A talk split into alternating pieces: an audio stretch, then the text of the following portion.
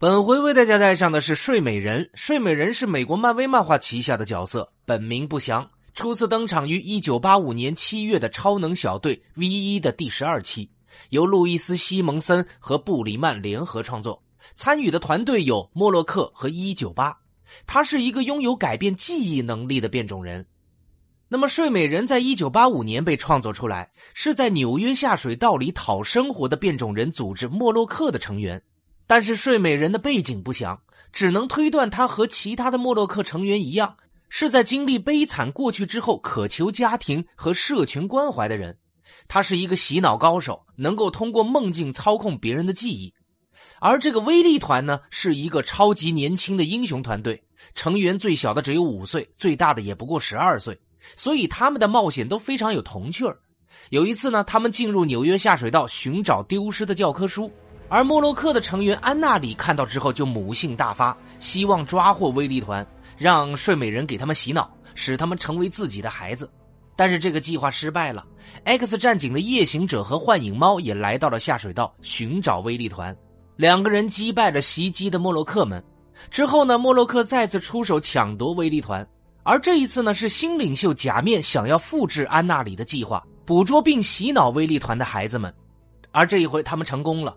睡美人洗脑了三个威力团的成员，而逃脱的一个向 X 战警求助。于是莫洛克再次被英雄们击败。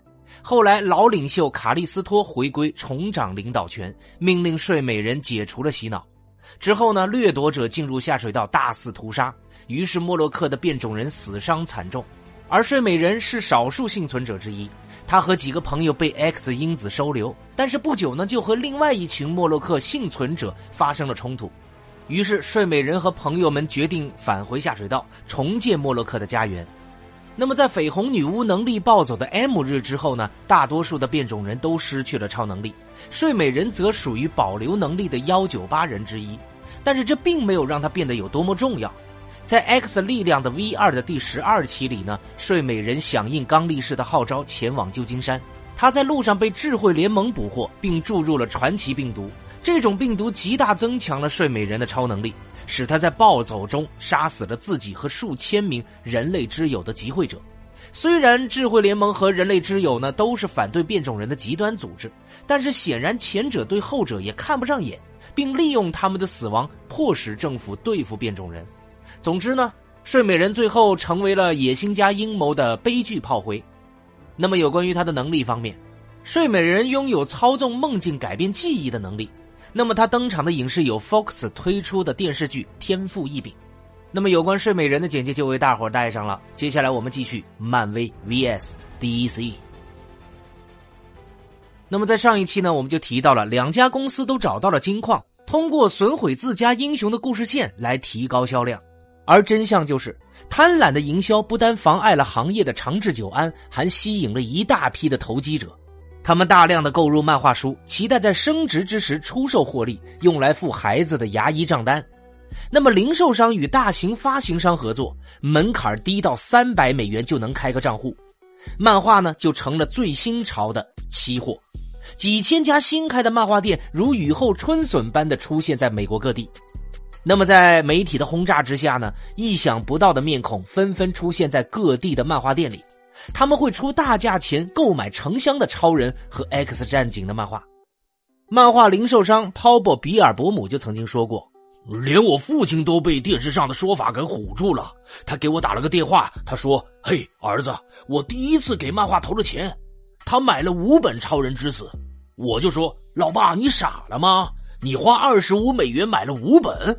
你永远都要不回来这笔钱了，他还不爱听，哎，不怪他，人们总是不愿意听到真相。早在二十世纪六十年代，漫画书能够保值甚至升值的观念就存在了。那个时候，《新闻周刊》上刊登了一篇影响深远的有关漫迷的文章，文章中就提到，作者惊讶的发现，超人第一次登场的动作漫画第一期竟然能够卖到一百美元的高价。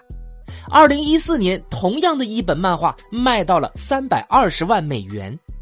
一夜之间，每个人都觉得自家车库里堆积着这个积灰的海王，能够让自己身价倍增。二十世纪八十年代初期，DC 编辑兰温在办公桌底下藏了《新少年泰坦》第一期和第二期各一百册，说是为了退休准备的。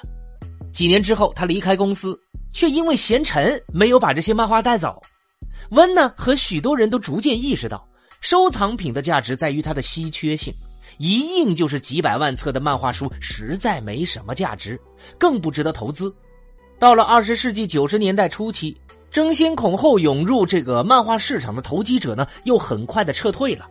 同时，很多读者也因为出版公司不厌其烦的耍营销手段、越来越高的价格和越来越低的内容质量，而选择放弃定期购买漫画新刊。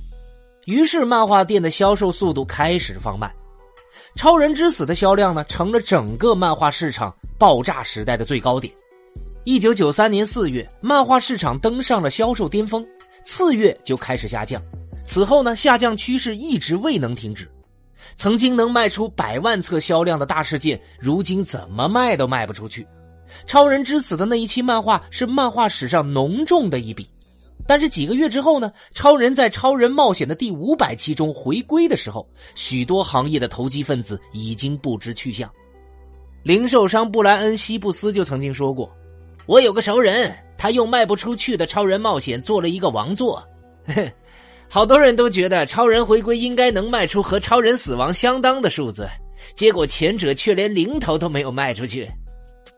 DC 编辑 K.C. 卡尔森去新泽西当地的一家漫画店的时候，遭到愤怒的店主的埋怨，因为店主订购了一大批超人回归漫画，你怎么不早告诉我别进这么多？